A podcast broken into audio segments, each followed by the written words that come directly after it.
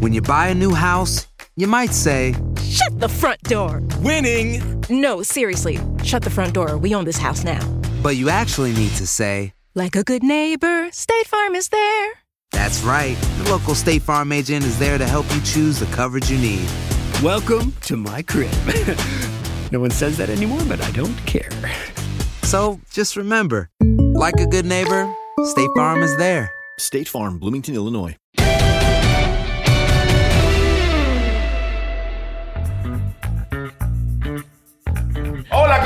Qué gusto de saludarlos. Esto es Amigos y una amiguita, podcast de TUDN. Qué gusto, qué gusto de estar con todos ustedes. Aquí está Val, por supuesto, Henry, José Bicentenario y su servidor, Valerie.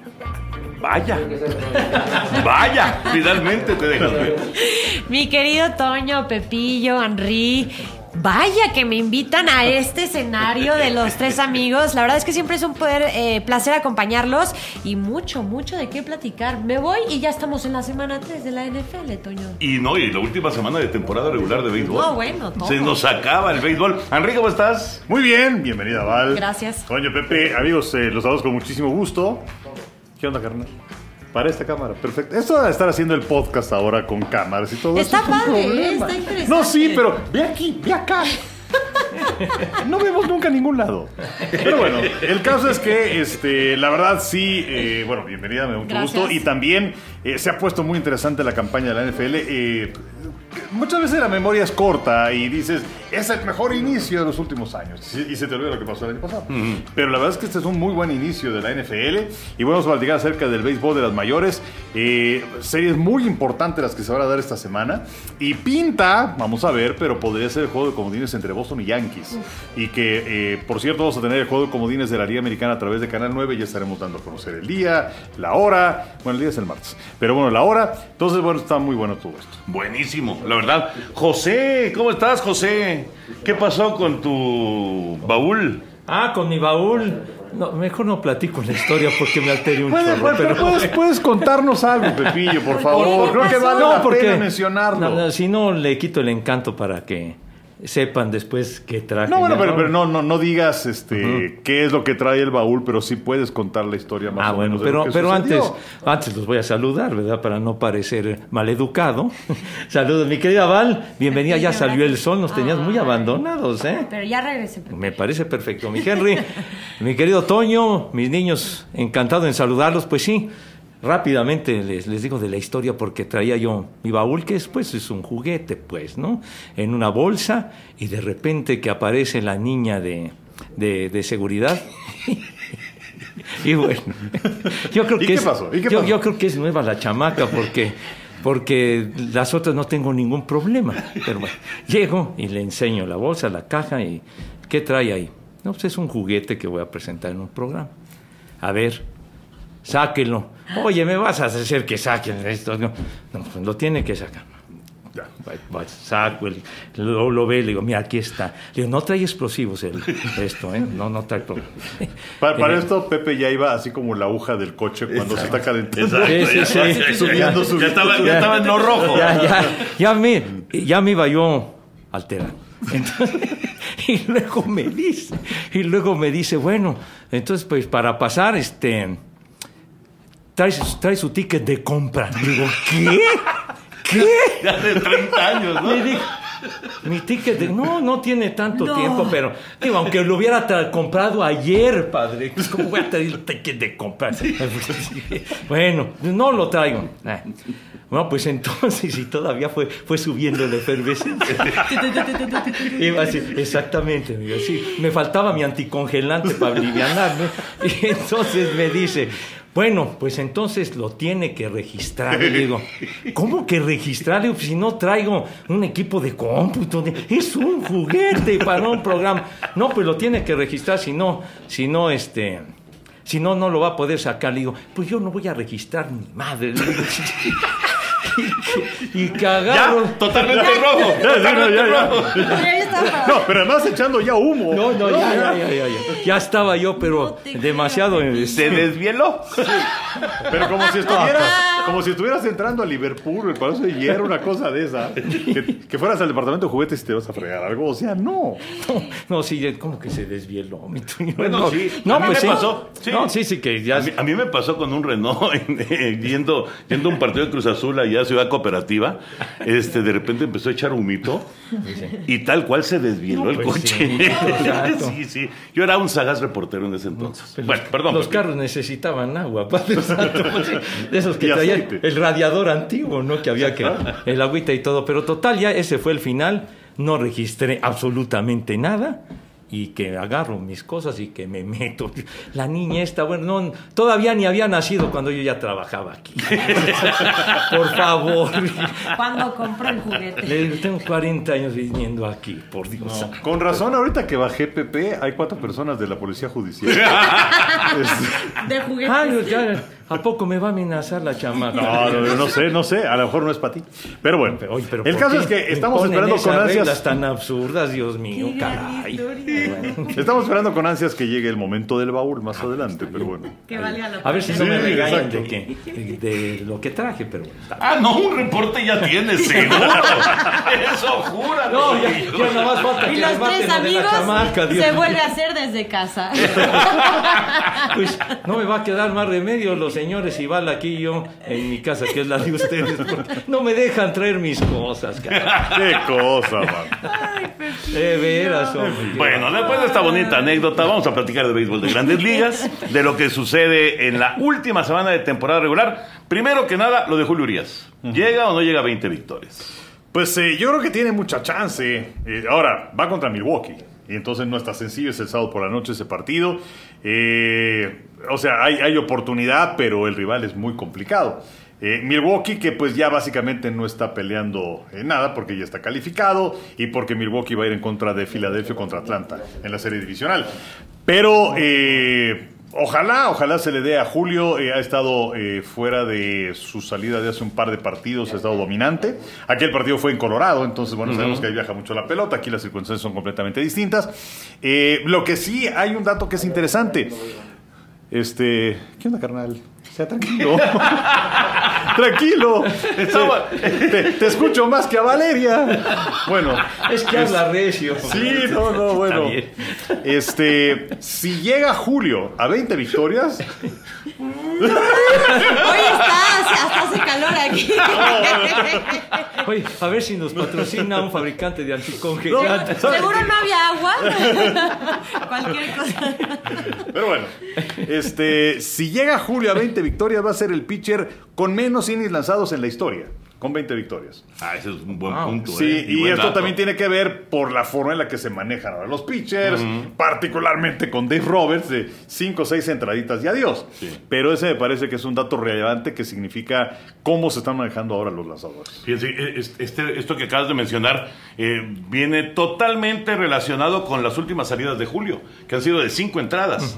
Y muy buenas entradas. Sí. Pero son cinco entradas y va para afuera, porque así lo está manejando Dave Roberts. Y eso... A mí me deja un poquito preocupado para el juego del sábado. No se le vaya a ocurrir a Dave Roberts que Como ya lo ha hecho. como ya lo ha hecho, por supuesto, que preparando la escena de los playoffs, que diga, no, no, no, no, no, acá Julio solamente tres entradas y luego ya nos vamos con el bullpen y entonces, digo, también va a tener mucho que ver si Doyers está peleando todavía por alcanzar a San Francisco o si ya lo superó. En, en la carrera por el oeste de la Nacional, ¿no? Pero sí, eh, esto que dice Enrique, sí, la verdad yo ya traigo varios días pensando que sí puede salir con un chistecito de Y, ese. los y Roberts, sería ¿eh? de cierta forma, aunque nos gustaría ver eh, un récord personal, obviamente, para Julio. When you buy a new house, you might say, Shut the front door. Winning! No, seriously. Shut the front door. We own this house now. but you actually need to say, Like a good neighbor, State Farm is there.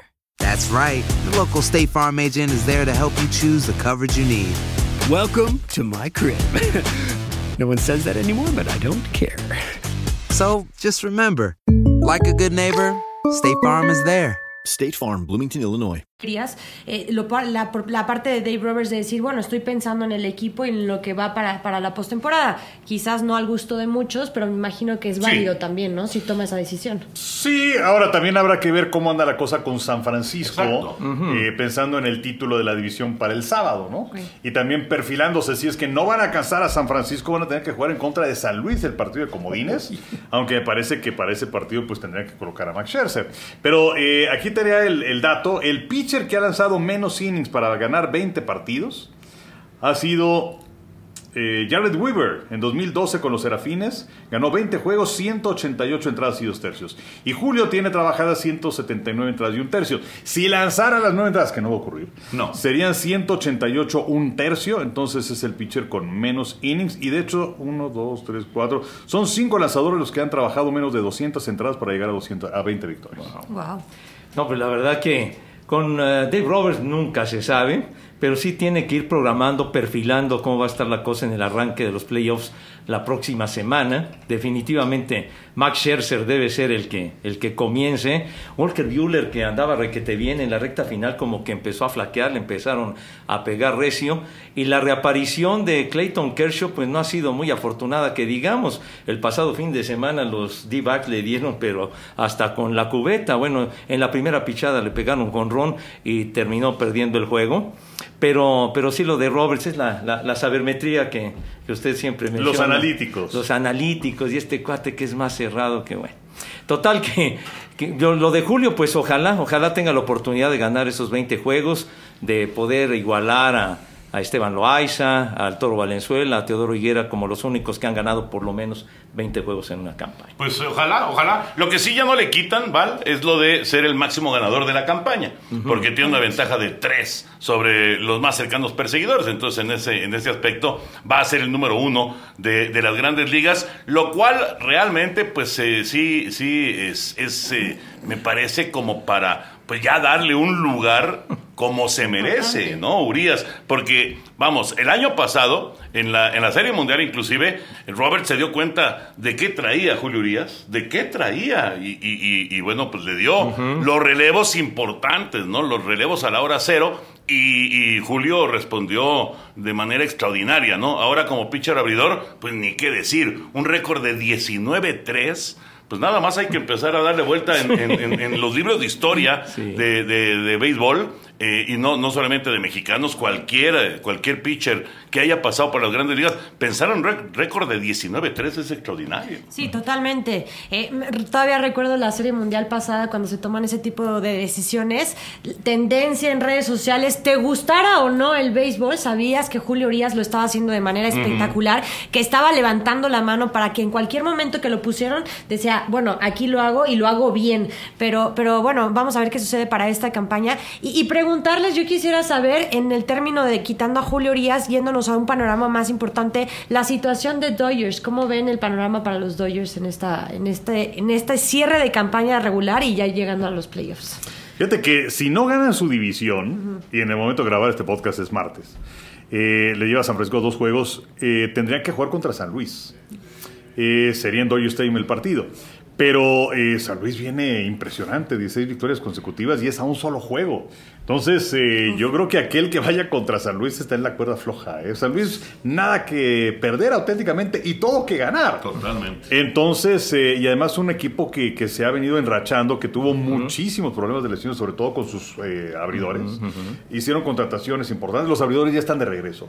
Entonces sería ir contra San Luis y yo sí temo por los Dodgers en ese partido.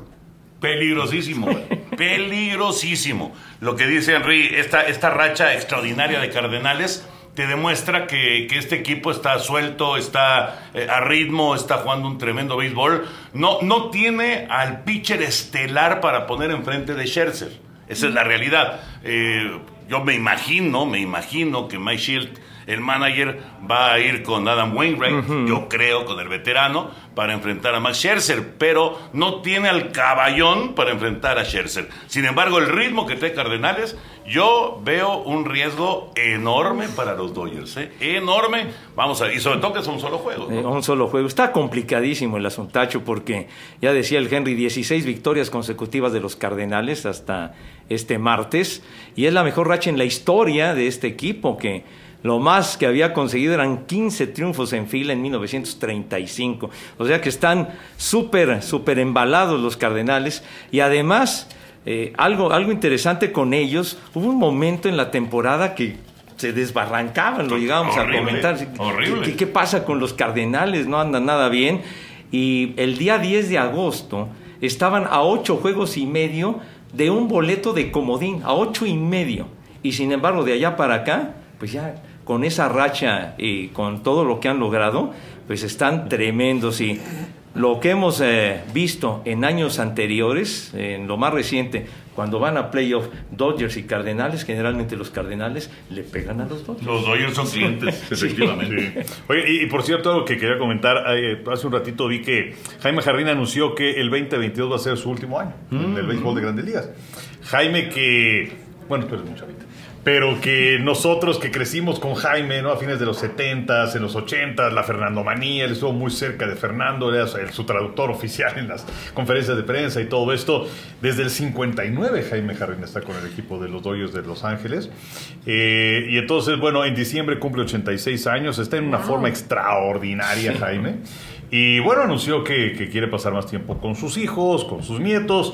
Y entonces, eh, cuando se retire, van a haber sido 64 temporadas Wow. con los Dodgers de Los Ángeles. Qué bendición. Un hombre que pues está en el Salón de la Fama, que aquí también tengo unos datos, o sea, él eh, ha narrado tres juegos perfectos, 22 partidos sin hit, 30 series mundiales, 30 eh, juegos eh, de estrellas y además un tipazo, ¿no? Tipazo, la oportunidad un de, de- de convivir con Jaime, inclusive de incluirlo en algunas de nuestras transmisiones, Sí. tipazo Jaime Jarrín, y que forma parte de nuestro soundtrack de los 80. Totalmente, total. Y, y curioso porque es ecuatoriano, ¿no? Y tú no te imaginas a un ecuatoriano narrando béisbol. Y este señor no solamente narró un ratito, ra- narró durante décadas. Pero Sí. además lo interesante, Toño, él, él decía que, o sea, porque la estación donde él trabajaba adquirió los derechos en español de los Dodgers.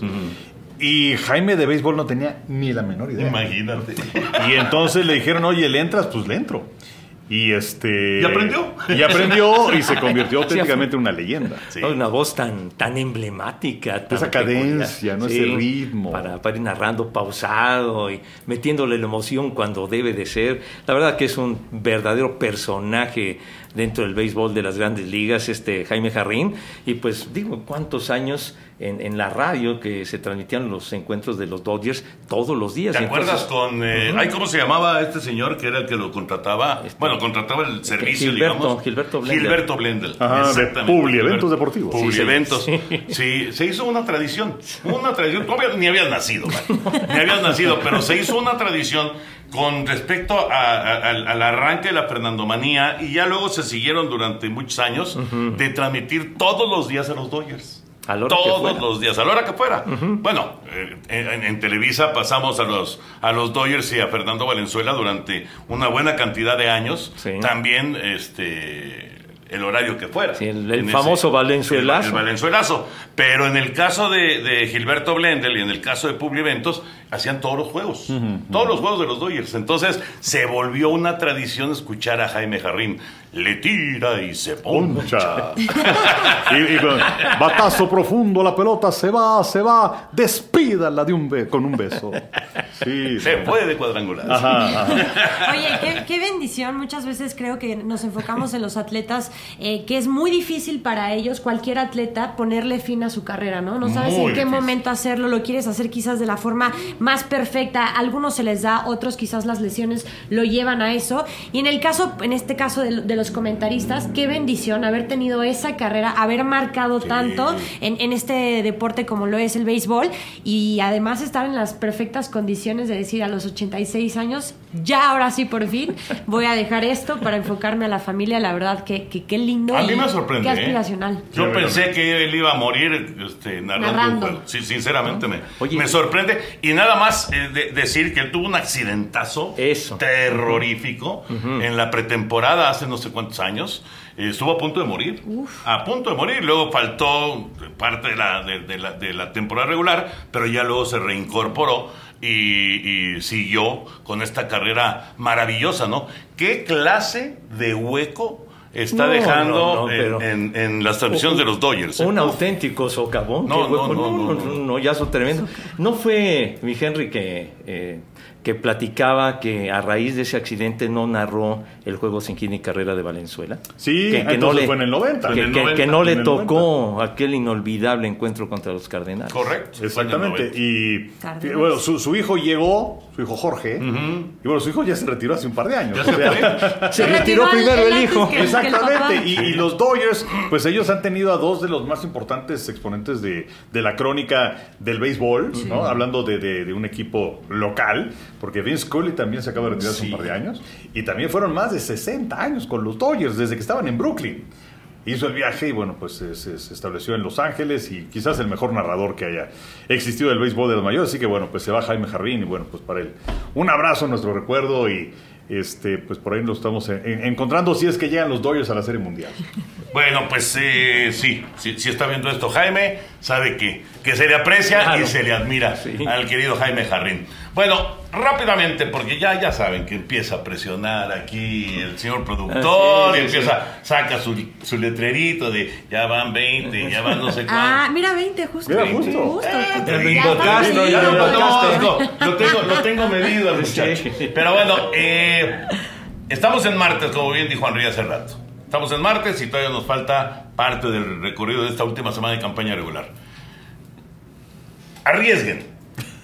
¿Quiénes van a calificar de comodines de la Liga Americana? Que Seattle ya se puso a juego y medio, ¿eh? Sí, A- no. a- en este momento que grabamos el, el- el podcast, Martes. a juego y medio. Se puso Seattle, pero ahí está Boston, ahí está Yankees, ahí está Toronto, obviamente Seattle y hasta Oakland. Pues mira, eh, así poniéndolo exactamente en contexto, Yankees tiene el primer boleto, le lleva un juego a Boston, Boston le lleva un juego a Toronto, Seattle está a uno y medio, Oakland a tres y medio. Y vamos a tener a Boston contra Baltimore, Yankees contra Toronto. Ups. Eh, Ups, Tampa. Tampa contra Houston, que además están peleando por el primer lugar de la liga, aunque parece que va a ser para Tampa. Eh, y Oakland frente a Seattle. Esos son los eh, enfrentamientos y todos, pero sobre todo para Yankees está complicadísimo el duelo en contra de Toronto. Toronto. Entonces, Pero eh, estaba más complicado meterse al Fenway y ganar los tres juegos y lo hicieron. Claro, por Perdón, supuesto. Pepillo, No, perdón. no, son- sí, señor. Y ya son seis victorias seguidas de los Yankees. Sí, sí, sí, desde luego. Yo diría, estoy hablando más con el corazón, porque me encantaría un Yankees Boston. Claro. Pero bueno, Yankees Boston. Yankees Boston. Y te estás arriesgando además. Pues sí, porque Toronto está un juego, ¿no? Y entonces Sí. una de esas se chispa a los Yankees. Y yo aquí viendo tu acordeón. A ver si le, a ver si le A mí entiendes. también me gustaría un Yankees Boston. También Yankees Sí, Boston. Sería increíble. José, bueno, José seguro igual. No, no, me encantarían mi- mis medias rojas y máxime que van contra los Orioles que han perdido más de 100 juegos. La serie, señor Burak, de Toronto y Yankees, ¿en dónde va a ser? Con todo gusto te digo. Va a ser en Toronto. En Toronto. Mira, no entiendo tu Ajá. Entonces voy con Boston y los azulejos de Toronto. Qué Ponerle feo. el arriesgue bonito. Boston y los azules. Pero es que Yankees, o sea, para que eso pase, Ajá. Yankees tendría que perder esta serie con Toronto por barrida.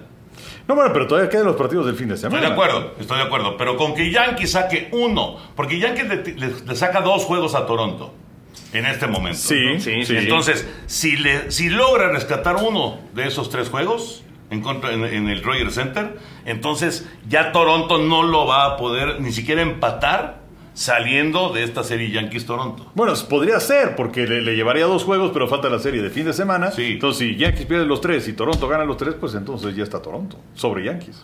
No, sí, no, no, yo digo saliendo de esta serie. Ah. De esta serie. Ah, bueno. Bueno, yo, yo, también, yo también voy a decir Yankees y Boston, la verdad. Pero digo, Yo- sobre todo porque es Boston-Baltimore.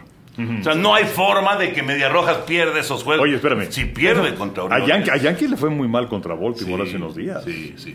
Pero sería, sería, sería increíble que Media Rojas dejara ahí la calificación perdiendo una serie con No, Baltimore. ¿eh? contra los Orioles. Cuando abrieron, están a 50 juegos o no sé cuántos. cuando abrieron la temporada, en la serie inaugural, los Orioles le ganaron por limpia a los Mediarrojas en el Fenway. Pero ya después se enderezaron y han sido victoria y victoria y victoria de los Mediarrojas. Pero luego se las arreglan para perder de una manera increíble. Pero, pero digamos, yendo con las probabilidades, como, como dijera siempre nuestro queridísimo Fernando von Rossum, creo que, creo que Boston debe de estar. Sí, yo también creo. Bueno, pero tú dijiste Boston-Toronto, ¿no? Boston, sí, Bueno. para ponerle sabor al caldo, mijo. sí. Pero Está ¿no le pondrías más sabor si son los Yankees, Pepillo? No, digo, pero para... Pero Para arriesgar. mismo, dice. Ah, bueno. Arriesgar, apostar. Ah, muy bien. Bueno, y la otra, ¿los Dodgers van a alcanzar o no a los gigantes? Yo creo que no. ¿No? O sea, quisiera, pero pues, la verdad es que lo veo complicado, sobre todo porque Dodgers tiene. deja- esta es la mejor compra que hice en la pandemia, déjame decirles.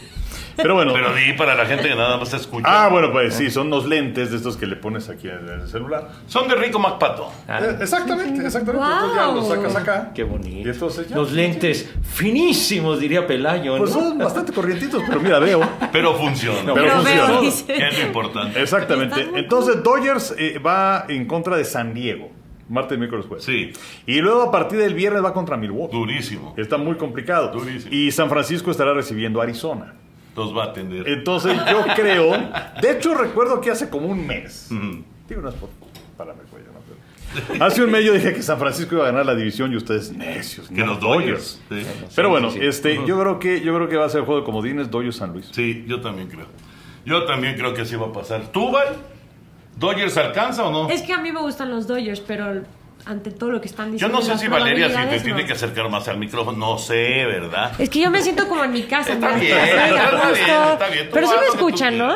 Yo creo que sí. Pues no sé. Si no, ya me hubieran dicho que no. del fondo nos dirá. Igual y no me quiere escuchar y esa es la intención. Estoy bien, ¿no? Ah, muy bien. No, a mí sí me gustaría ver a los Dodgers. A mí también. Digo, el panorama es muy complicado, pero Muy. quién sabe, igual le puede pasar algo Pues, extraordinario. sí, sí, sí, pero sí está muy difícil. Sobre todo que llegaron con dos juegos de diferencia. Si hubiera sido un Uno, juego nada más, pues, más cualquier tropezón ahí los alcanzas.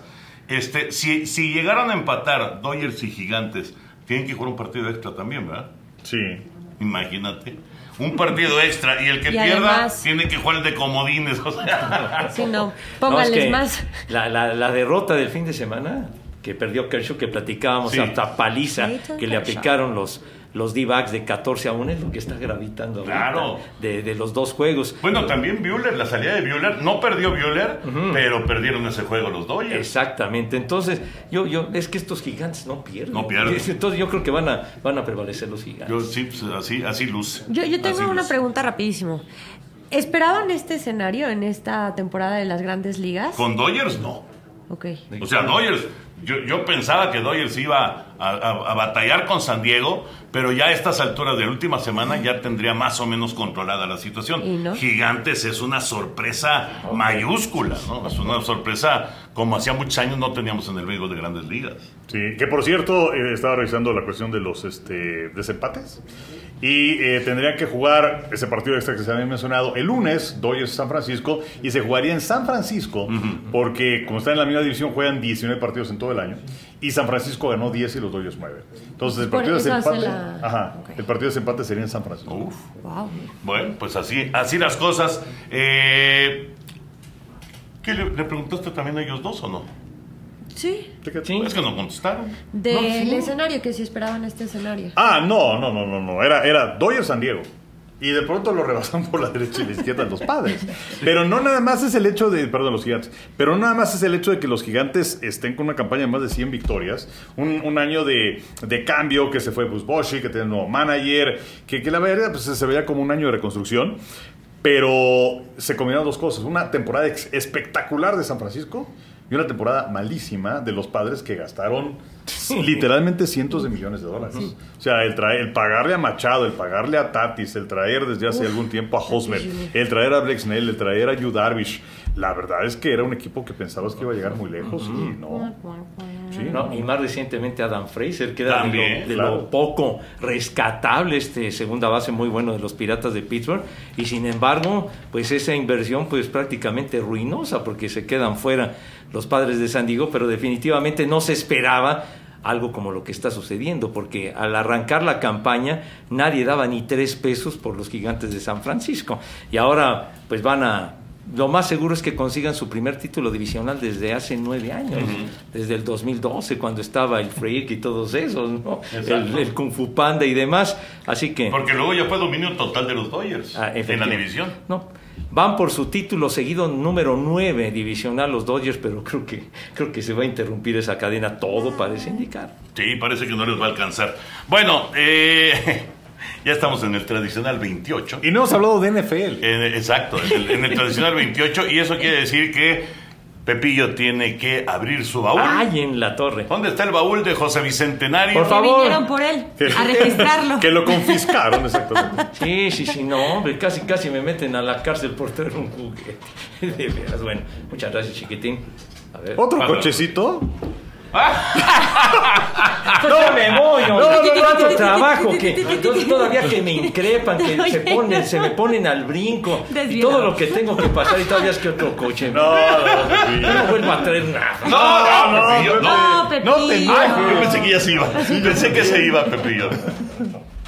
Vamos a, vamos a poner aquí el baúl. De veras, hombre, tengo que tengo que conseguir un, un traje blindado para aguantar toda la caballería que me tiran aquí los señores. Espero, espero que tú no, mi querida Val. Obviamente no. Ah, yo pensé que ibas a decir que espero que tú no, Toño.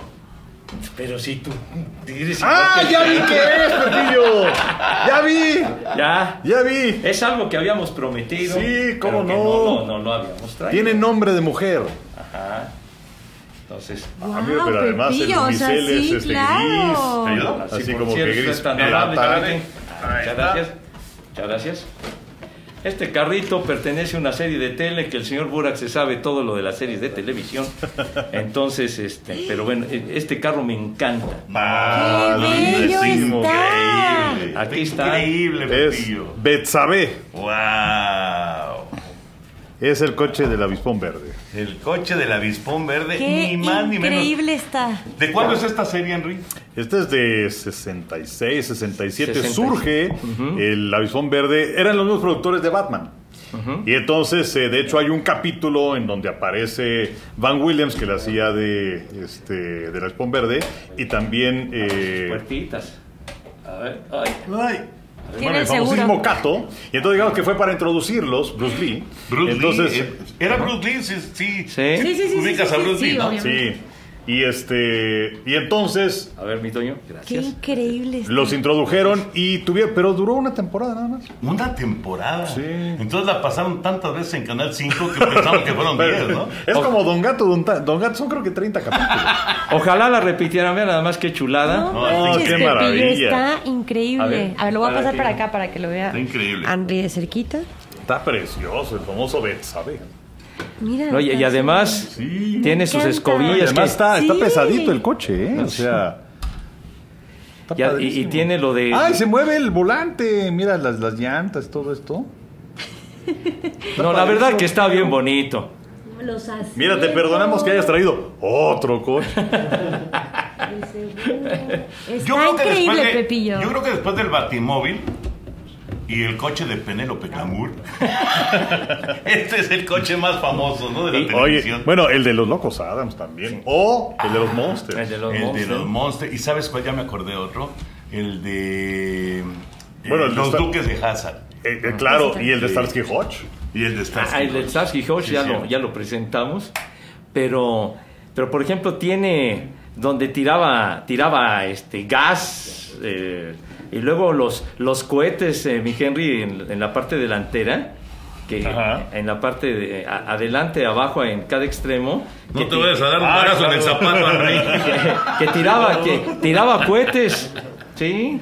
Sí, no, no, está padrísimo. Bueno, para la gente que eh, no, no está en YouTube, la gente que está en audio, pues es una réplica fabulosa. Si ustedes vieron, si ustedes vieron este, el avispón verde, bueno, pues recordarán el auto que tenía y está De verdad es una joyita, ¿eh, Pepillo? No, Está no. espectacular. Está Está, está muy bonito. Pepillo. A sus órdenes, mis niños adorados, pero a mí me gustó mucho esa, esa serie, de como decía el Henry, de 1966. Y bueno, cuando salía Cato dándole en la torre a todos, eh, como que empezó a cobrar fuerza la cuestión del karate en aquella época, en el 66. Ah, bueno, con Bruce Lee, claro. Bruce Lee. Claro. Y luego, cuando más años más adelante, lo de la película de Operación Dragón, que bueno, hasta me, acuerdo en, en- en el cine, en el cine El Dorado 70 que estaba en Plaza Universidad, en, en su época, eh, cuando fue, cuando se proyectó esa película, en el lobby del cine había un había un espacio que pusieron de una escuela de, de, de taekwondo, de todo esto que se llamaba Butokukai, me acuerdo. Y entonces la, la gente y todo salía, no, Pero- ahorita se la pacto a este, no, ahorita, Pero, ¿cómo no? pero debe haber sido de karate, ¿no? Porque O de, karate, todavía no estaba. o de karate. Sí, es de karate. Ah, karate, Shotokan y Sí, toda sí, esa sí, cosa. sí, sí. Bueno, y entonces aprovechaban que la gente salía toda, ahorita me inscribo. Y entonces eso, eso, eso cobró, Sí jalaba, sí cobró una popularidad enorme. Pero lo del avispón verde, la verdad que era una serie muy padre. La belleza negra, el carro, y le llamaban. Betsabe. Pero, pero ya, ya me quedó la duda. Yo creo que Betsabe era, ¿no? en, en- se les ocurrió en la traducción al Yo español. creo Sí, ¿no? yo, yo Sí, también creo. Betsabe. Yo porque, también lo creo. porque acá en la caja, que es obviamente este No, es un y aquí está, importado, que no quiero decir que lo pasó. ¿Qué, qué pacho? No sé, no sé, no sé cómo lo pasó. De ese formas, Pepillo. como lo pasó aquí, en el Desde canal. Fallu. De, de, De de- Fayuquín, ¿verdad? De Fayuquín. Off the record, ¿verdad? Pero no dice Betsabe por ningún lado, así que No, no, es que mira, aquí está. Ah, es Black Beauty. Black Beauty. Sí. Y entonces, y es, eh, ¿Y sí? y es una, es una edición sí seriada pesa. este. Ajá. El 5000, aquí está su certificado de autenticidad Ole, del carro. Ándale. Es el auto 5503. Oye, hasta el motor. Oye, y el, doblaje que hacía de, de Van Williams, o sea, del avispón verde, Jorge Labat. Jorge es Extraordinario. El periódico El Centinela. El Centinela, sí, que él era pues el mero mero del Centinela. Era el dueño, su papá le heredó el periódico ahí nomás, ¿verdad? Entonces, No, qué maravilla. Y, y- y aclara aquí en la caja que este no es un juguete. Y es apto Mm. para mayores de 14 años. Exactamente. Es un. No, imagínate un niño padre. aventando este carro. No, bueno, ya le no, hemos no, dicho no. a, Pepe No, de, no, no, de no, sus no. nietos cómo va a dejar sus cosas, pero bueno. no, Dios mío, de, ampárame Jesús. 994. Está Por eso lo mantienes en las cajas, ¿verdad? Pues, Por si. eh, No, todavía no tengo nietos. No, no, pero santo, cuando lleguen, Pepillo. Me, me estoy previniendo. ¿Con qué está jugando el nene? Ay, ahí va el avispón Sí, verde. sí, bueno, ya, No, Hombre. Ay, por favor. ya les platiqué, Pepillo. Está padrísimo. Está Increíble, A sus Pepillo. órdenes. En serio, qué buen Ay, recuerdo. pero sí está Sí pesado. pesa. Sí, ¿cómo no? Está pesadito el carrito. Con razón no te querían dejar pasar. No, pues le- le dije, pues si no trae bombas adentro, hombre. Pero parece. Pero bueno, aquí lo vamos a dejar. Muy bien, Pepillo, muy bien. Cerramos el baúl de José Bicentenario para ir con la NFL. Eh, híjole, eh, un montón de cosas que platicar de la NFL, pero muchísimas. Pero bueno, yo empezaría preguntándoles eh, con respecto a- al pateador de los Cuervos de Baltimore. ¿Es el mejor de todos los tiempos? Pues eh, Yo creo que sí. por la por la eficiencia que ha mostrado. Yo creo que sí. Yo los números yo creo que sí es y bueno, lo que sucedió el domingo fue increíble. No, bueno. Sí. increíble. Logra un gol de campo de 66 yardas, establece la nueva marca de la NFL, pero simplemente hay que ver los números. Más del 90% de sus goles de campo los ha concretado. Claro, pero también hay que ver, creo que para, para definir quién es el mejor de todos los tiempos, no nada más son los números como tal, sino el momento en el que entras a patear. O sea, yo creo que eso también es fundamental. eh, porque pues es cuando los partidos están en, en el alambre y donde puedes ganar o perder un campeonato.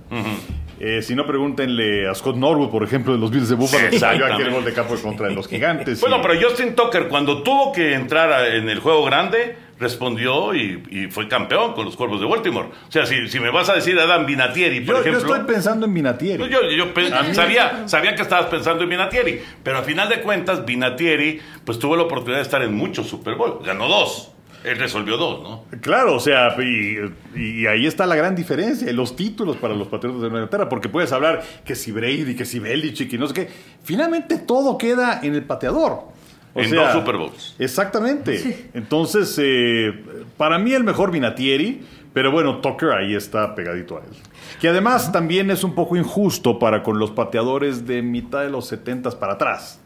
Porque, ¿se acuerdan ustedes? Pateaban de frente. Esa era la técnica. Hasta que llega Tony Frisch, este, europeo, pateando de lado, y entonces ahí cambió de manera radical la eficiencia de los pateadores. Era, era la técnica que existía antes, ¿no? El pa- pateo así de puntera.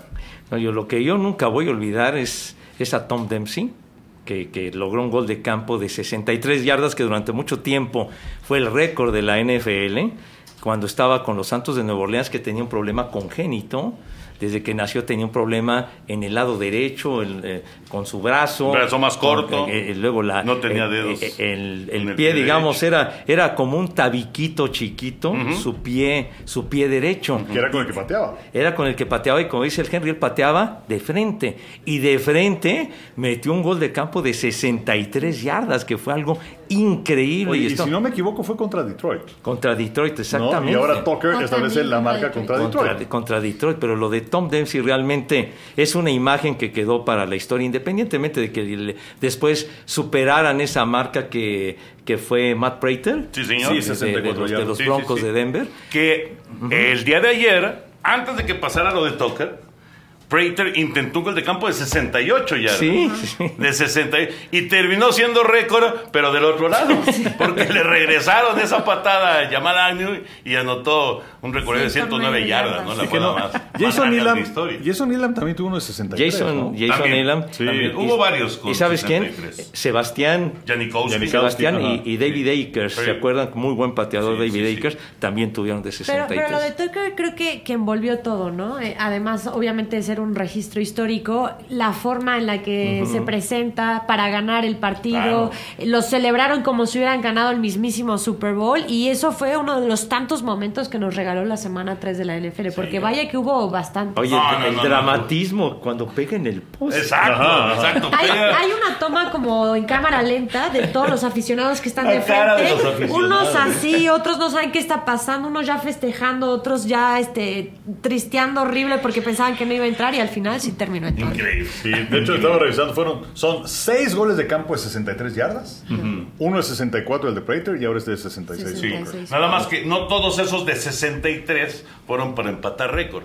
O sea, ya varios de esos de 63 yardas se presentaron ya cuando Prater tenía el récord de, Exactamente. Sí. 64 yardas. Y justo, porque estaba escribiendo hoy para, para este, el app de, de TUDN, eh, justo eh, estaba viendo que Tom Dempsey murió de COVID. Sí, el año pasado. El año pasado murió de COVID, estaba en una casa para adultos mayores en Nueva Orleans y lamentablemente muchos, muchos de que estaban en esa casa desgraciadamente se, se contagiaron y, y en el caso de, de Dempsey Hacer tequila, Don Julio, es como escribir una carta de amor a México. Beber tequila, Don Julio, es como declarar ese amor al mundo entero. Don Julio es el tequila de lujo original, hecho con la misma pasión que recorre las raíces de nuestro país. Porque si no es por amor, ¿para qué? Consume responsablemente. Don Julio Tequila, 40% alcohol por volumen, 2020. Importado por Diageo Americas, New York, New York. murió. Pero bueno, eh, también, ¿qué destacamos, Henry, de la semana 3? Pues es que hay muchas cosas. Este, los Bills de Búfalo, que son de a de veras, eh, tuvieron aquel accidente contra los acereros, pero contra una de las mejores defensivas que hay, que es la de Washington, eh, Josh Allen tuvo un partido muy, muy bueno. Eh, a destacar también el juego, desde luego, que tuvimos, el de los carneros en contra de Tampa, en donde eh, pues eh, la defensiva de los carneros terminó por imponerse, porque se hablaba de Stafford en contra de Brady. Pero la defensiva de Carneros es muy buena. Eh, Aaron Donald tuvo un gran partido. Eh, por supuesto, la defensiva secundaria de Tampa no es tan buena. Eh, el ataque terrestre de Tampa no apareció en ese partido. Entonces hay que tomar en consideración a los Carneros como uno de los equipos más importantes. Y bueno, yo creo también el cierre de la jornada, la victoria de los Vaqueros de Dallas. Eh, de manera contundente sobre el conjunto de Filadelfia. Tenía eh, Dak Prescott 351 días sin tener un partido en el estadio de los Vaqueros. Eh, y lució muy bien con tres pases de anotación. Eh, segundo partido consecutivo que tiene 80% de pases completos. Eh, el único que lo había hecho antes con los Vaqueros de Dallas había sido Troy Eggman. Y pues Dallas, desde luego se trata no de sobredimensionar, pero Dallas creo que sí puede ser el mejor equipo de la división del este de la Nacional. Yo creo, yo creo, en este momento Sí. no hay duda que es el mejor equipo de, de- Sí. de la división. Solamente tres acarreos por parte del equipo de las Águilas de Filadelfia. tres acarreos en, en todo el juego. Yo también desca- destacaría el partido que llevó Pepillo, el de los Chiefs. Eh, que vuelven a perder. Ajá, sí, sí, dos derrotas. de este, para, y la forma, ¿no? En la que terminan perdiendo. Y lo de Green Bay también. Creo que los juegos estuvieron dramáticos hasta el último segundo, Sí. sacando. Ahí hay algunos infartitos para los aficionados.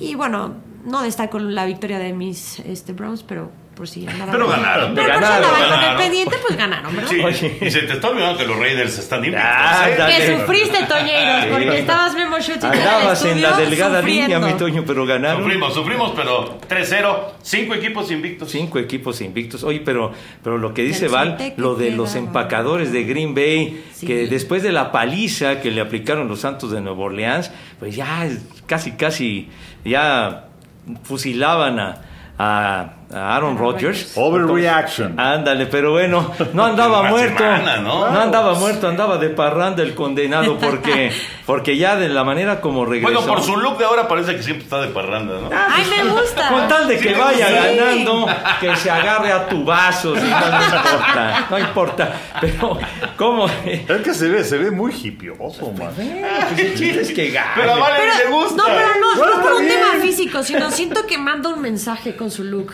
Sí, así Sí, desaliñado. sí, y él No, es, o sea, siento que está él un es un momento- agresivo pasivo, Sí. ¿no? Pero de, de cualquier forma. Siento este, que su look está mandando un mensaje de estoy haciendo lo que quiero, estoy Ajá. relajado, voy a hacer Bueno, mi Tom última Brady campaña también está haciendo lo que quiere y se No, ve. pero Tom Brady y se ve es ¿no? californiano, Muy, muy pulcro. este, el niño Oye, porque ahorita que dijiste californiano, primer juego de Tom Brady en Los Ángeles.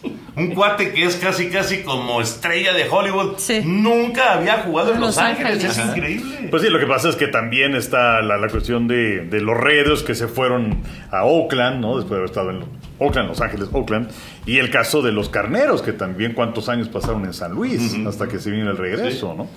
Pero eh, lo, lo de, lo de Green Bay, desde luego, es un regreso espectacular. Pero yo no entendí lo de San Francisco, porque les pasó lo mismo que en el Super Bowl con Kansas City.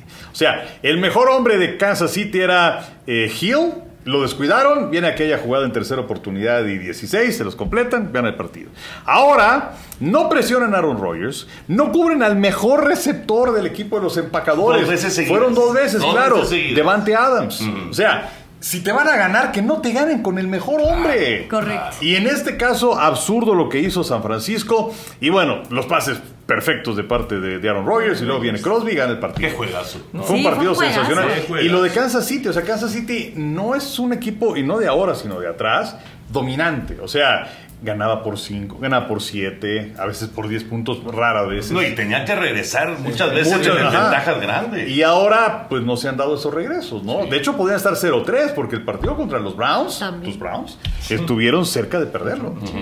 Oye, y a, y a Aaron Rodgers, dejarle 39 segundos a Aaron Rodgers, aunque sea sin tiempos fuera, te la estás jugando. Sí, y, la volvió a hacer. Y, y más cuando tenía nada más que, que conseguir un gol de campo. bueno, Porque luego to- con no, un sí. touchdown es otra No, cosa, ¿no? Pero sí, sí. y, y estoy- Davante Adams que, que mencionabas, poquito antes, eh, Jimmy Ward le había dado un trancazazo en la cabeza, que salió del terreno unos minutos y parecía Sí, que no iba a regresar y que vuelve, y lo que, lo que ya platicaban.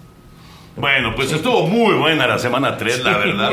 Gran arranque de campaña de la NFL. Nos estamos, nos estamos divirtiendo, nos estamos pasando de maravilla. Y ya saben que tenemos una amplísima cobertura a través de TUDN en Canal 9 y también en Aficionados todos los domingos. Y pues nada más decirles el menú del próximo fin de semana. A ver. Por supuesto. A las 11 de la mañana tenemos eh, en aficionado nuestro previo. Ahí está Val, ahí está Pepe. Gracias. Luego a las 12 del día vamos a tener Indianapolis en contra de Miami, también aficionados. Y en Canal 9 a las 11.45 de la mañana tenemos tu pase completo. A las 12 del día tenemos Blitz. Y luego a las 3.25 vamos a ver Seattle contra San Francisco. Pues ahí está, está buenísimo, la verdad. Muy, muy eh, atractivo todo lo que vamos a vivir en esta, en esta semana 4 de la NFL. Muy rápido porque ya la presión ahora sí está a tope. Eh, ¿Alguien me puede explicar qué pasó en Sochi, en la Fórmula 1? Porque yo de repente vi a Checo este, muy atrás y de repente lo vi en primer lugar y de- entiendo que le faltaba una entrada a pits, ¿no? Y, luego la entrada a pits fue terrorífica para Checo y total hay quien dice que no hizo caso a, la gente que, le da la, la- información, la indicación, hay quien dice que simplemente lo manejaron muy mal. ¿Qué pasó en Sochi? Pues la verdad, esa, esa falta de coordinación pues perjudicó a... a- Bueno, a y la lluvia, me faltó. Bueno, la lluvia, la Es que la lluvia fue lo que marcó la estrategia Sí, de la sí, carrera, sí, sí, porque sí. primero hubo una parada de 9 segundos de, de Checo Pérez. Que fue un desastre. un error del equipo. Y luego pensaron que no iba a llover tan fuerte. Entonces no entró entre ellos Checo Pérez a, a los pits para, para cambiar las llantas. Cosa que sí hizo Luis Hamilton, Max Verstappen, en fin. Entonces ahí es donde está el error. Y sí, Checo Pérez dijo que no. Entonces, eh, y ya después cuando dijo sí, pues ya era demasiado tarde. Demasiado. Yo creo que lo más destacado la victoria 100 de Hamilton. ¿no? O sea, te vale Checo. Auténticamente le valió No, madre. a, a final de cuentas lo que queda es la victoria 100 de, de, No, de pero, pero, o sea, la pregunta es. No, pues un error ¿Qué en la estrategia y. Exacto. Lo que tú platicas, pues eso fue lo que sucedió. ¿Pero qué? ¿Pero es mala suerte? ¿Mala suerte que de repente te llueva más de lo que se esperaba? No, no, porque en su momento, no, bueno, no sé si recordarán, hace muchos años, en los inicios de Checo Pérez, él decía que a él le gustaba y era bueno manejando en condiciones con- cuando llovía. Ah, sí, Lo sí. hacía bastante Sí, pero bien. con- pero con las llantas ahora- adecuadas. Totalmente, pero ahora creo que eh, fue un, un tema estratégico. Sabes que va a llover o no va a llover. Hemos visto carreras que incluso se han terminado este eh, parando por un momento Sí, sí. por la por las condiciones climáticas. Yo, yo creo que fue algo que no se planeó y que estuvo muy mal estratégicamente. Pero qué coraje, caray. Qué coraje. Porque yo, sinceramente, eh, yo pocas veces sigo una carrera en vivo, sinceramente. Lo, lo digo porque además es muy temprano, efectivamente. Pero ahora sí le estaba yo siguiendo en vivo y estaba yo emocionado. Pues, ¿cómo no? Sí, siendo un villamelón, pero de aquellos. Pero dije, este cuate puede, puede, ahora sí, puede. Y toma, la que termina noveno. ¿no? Sí, sí, sí, sí. Y lo que pasa es eso, ¿no? Que, que pensaron que no iba a llover más fuerte. Y resulta que sí. Fue un error. No, pero, pero en su equipo, con Verstappen, él sí entró a hacer el cambio de llantas, ¿no? Exactamente. Exactamente. Y termina en, En el segundo. segundo. lugar. El primero es para Luis Y Hamilton. además Verstappen Henry eh, eh, eh, arrancó en el último lugar. Claro, porque cambió por cuarta ocasión el motor y entonces pues, por, por las reglas, bueno, pues hasta el fondo y recupera 18 posiciones y Carlos Sainz termina en tercer lugar. Ay, Verstappen es- Pero lo importante es que Hamilton fue nada cierto.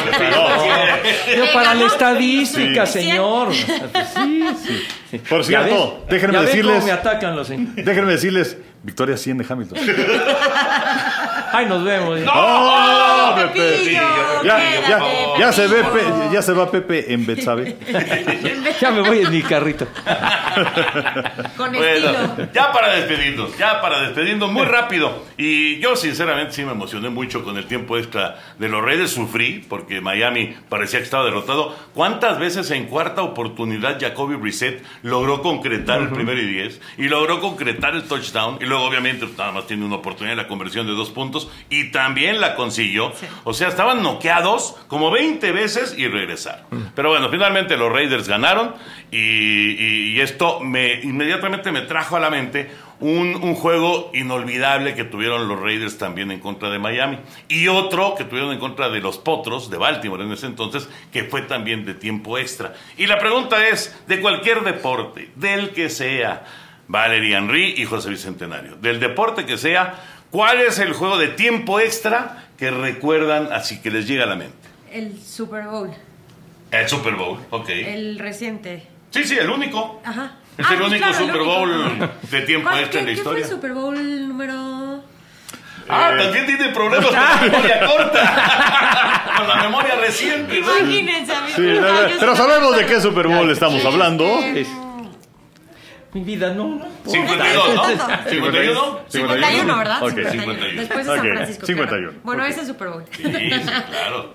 El, el touchdown de, del que está ahora fuera de circulación, ¿no? De James White. James White, Ajá, exactamente, sí, sí. para ganar el partido en tiempo extra, que ya no le prestaron el balón a Atlanta. Ah, sí es. así que además es. yo estoy de acuerdo con esa regla de la NFL. A mí tampoco me gusta. O sea, pues dale chance al otro también a ver si consigue un touchdown. Exacto, ya sea gol de campo, lo touchdown o lo que sea. Exacto, es, creo que alguna vez lo platicamos. O sea, te vas a extra innings en el béisbol y entonces en la parte alta, la décima, el equipo rival conecta home run y, Y ya, tú ya no Ajá, puedes ir a batear. O sea, la verdad no, no me gusta.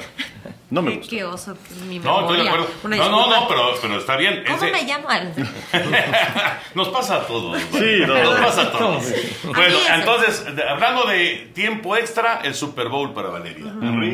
Yo, el partido de cargadores en contra de Miami.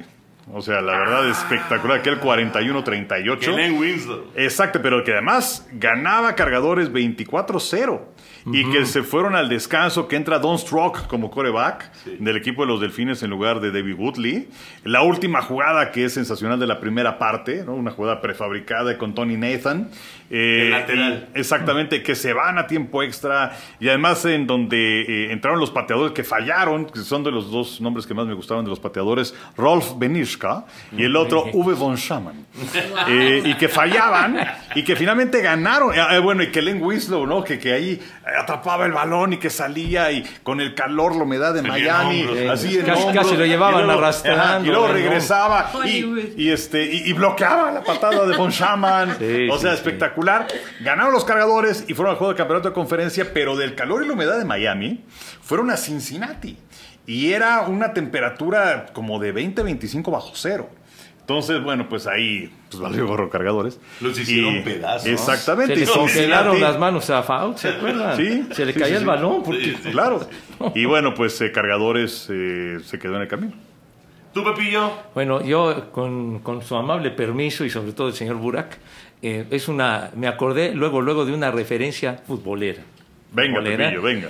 El juego del siglo en el Estadio Azteca, 1970. Ah, que además fuiste a ese partido. Me tocó ir mi boletito de 60 pesitos, que todavía conservo, Ah, para la... No me digas, ¿lo conservas? Lo voy a traer la próxima semana si me ¿Te lo Henry? No, no, o sea, exacto. O sea, lo que me hubiera sorprendido es que lo hubieras Que no tirado. lo tuviera. No, Sí, no, sí. no, eh, todavía lo consigo. Lo voy a traer la próxima semana. Entonces, eh, eso fue increíble porque el primer gol, o bueno, el gol de, de Italia, cayó por ahí del minuto 7, me acuerdo que estaba lloviendo, Roberto Boninseña metió el gol, y luego el famoso catenacho italiano, el candado que no pasaba a nadie, y Yamazaki era el árbitro en ese juego, Arturo Yamazaki, y Alemania encima, encima y todo, y nada, y nada, y nada, y nada, y todo, y total que ya llegó el minuto 90, y de repente un centro, me acuerdo, por el lado izquierdo, y llega un güero, Schnellinger, que- Barriéndose. Exacto Schnellinger que era defensa. defensa y ajá. que jugaba en Italia para jugaba en Italia Schnellinger que llega como catapulta barriéndose como dice Toño y mete el gol del empate y bueno, fue, fue algo increíble. Que además en ese partido se lastima Beckenbauer. Sí. La clavícula y entonces estaba jugando así con, con el brazo su- sujetado al uniforme. No, Sí. no, no recuerdo si la lesión es en el tiempo regular o ya en el O ya en el tiempo extra. me parece que fue en el tiempo extra Ya en el tiempo entonces extra. le pusieron Pero ahí se pusieron 1-1. 1-1. No, y se fueron a tiempo extra. tiempo extra Y el tiempo extra fue de alarido. No, de alarido, porque inclusive eh, Alemania llegó a tener la ventaja. Empata a Italia 2. Luego el Gigi Riva, que era un demonio, jugadorazo, mete el 3-2. Empata Müller el 3-3. Y luego el bambino Gianni Rivera que les mete el 4-3. Entonces, cuando terminó el juego, se quedaron tendidos en el campo prácticamente todos del esfuerzo que habían hecho, pero fue un partido realmente increíble ese 4-3. Sí. en favor de Italia, Italia que fue a la final pierde 4-1 con Brasil. sí. Y me acuerdo de la narración de aquel partido con Fernando Marcos y Fernando Luengas. Así es, sí. Y decía eh, Fernando Marcos cuando iba a empezar el segundo tiempo, hasta el balón está cansado. Decía don Fernando. Sí, de sí, verdad, sí. oye, creo que va, pero fue increíble el empate de Schnellinger. Que, Buenísimo, buenísimo. Gran recuerdo, Pepillo. Gran recuerdo. Traeré sin el duda. boleto. Todos, todos son extraordinarios recuerdos. El Super Bowl, el juego famoso de San Diego, el del el juego del Ah, siglo. ya, ya sé con qué vas a salir. No. Pues ya sabes, ya sabes. O sea, así, entonces, bueno, bueno. De Eso casualidad, ¿fue en Puebla? Fue en Puebla. Sí, ya sé qué Fue vas en a decir. Puebla, exactamente. Exactamente. Y se Es tiraron. conocernos tal. Y se tiraron. Bueno, pero la gente no. y se tiraron 22 penales. 22 penales. Es de las pocas veces en mi vida que he pasado de la máxima emoción a la máxima depresión en cuestión de segundos. Cuando cobraba un penal el Atlante y lo metía, era la máxima emoción. Cuando cobraba un penal Pachuca y lo metía, era la máxima depresión. Y así, 22. 22 Y así fueron 22 veces. Hasta que Don Félix Fernández, nuestro compañero de TUDN, apareció y fue muy chistoso porque tiraba primero Pachuca y luego el Atlante.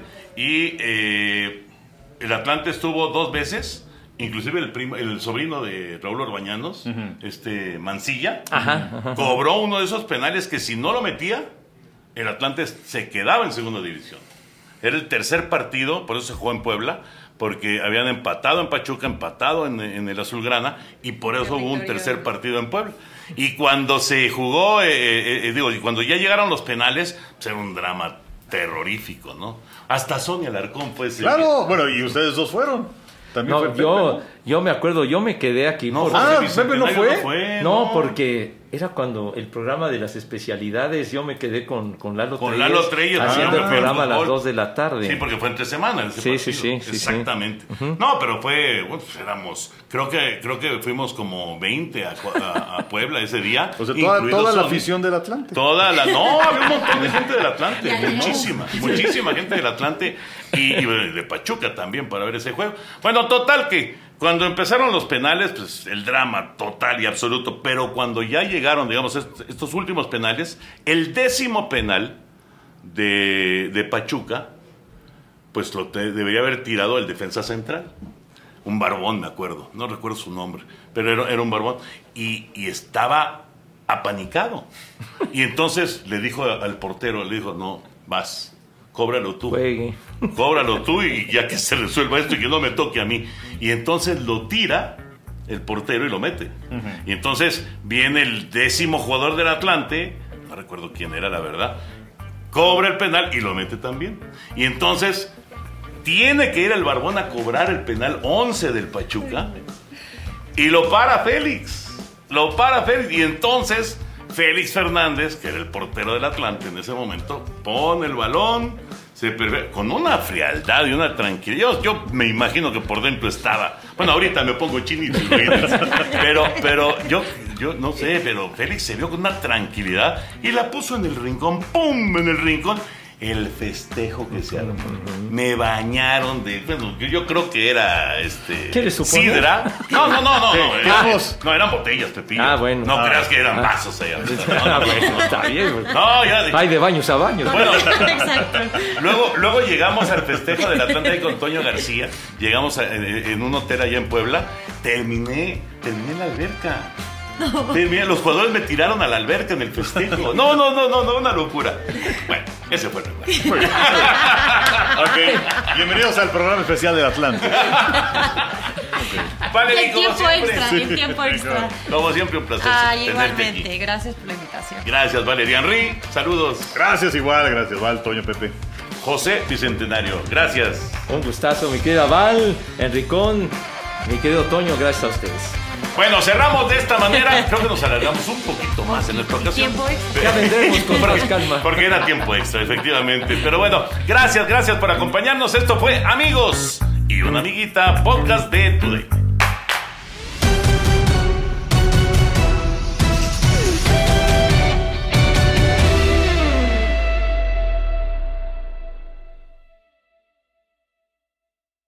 Boost Mobile tiene una gran oferta para que aproveches tu reembolso de impuestos al máximo y te mantengas conectado. Al cambiarte a Boost, recibe un 50% de descuento en tu primer mes de datos ilimitados. O, con un plan ilimitado de 40 dólares, llévate un Samsung Galaxy A15 5G por $39.99. Obtén los mejores teléfonos en las redes 5G más grandes del país. Con Boost Mobile, cambiarse es fácil. Solo visita boostmobile.com. Boost Mobile, sin miedo al éxito. Para clientes nuevos y solamente en línea, requiere AroPay. 50% de descuento en el primer mes requiere un plan de 25 dólares al mes. Aplican otras restricciones. Visita boostmobile.com para detalles.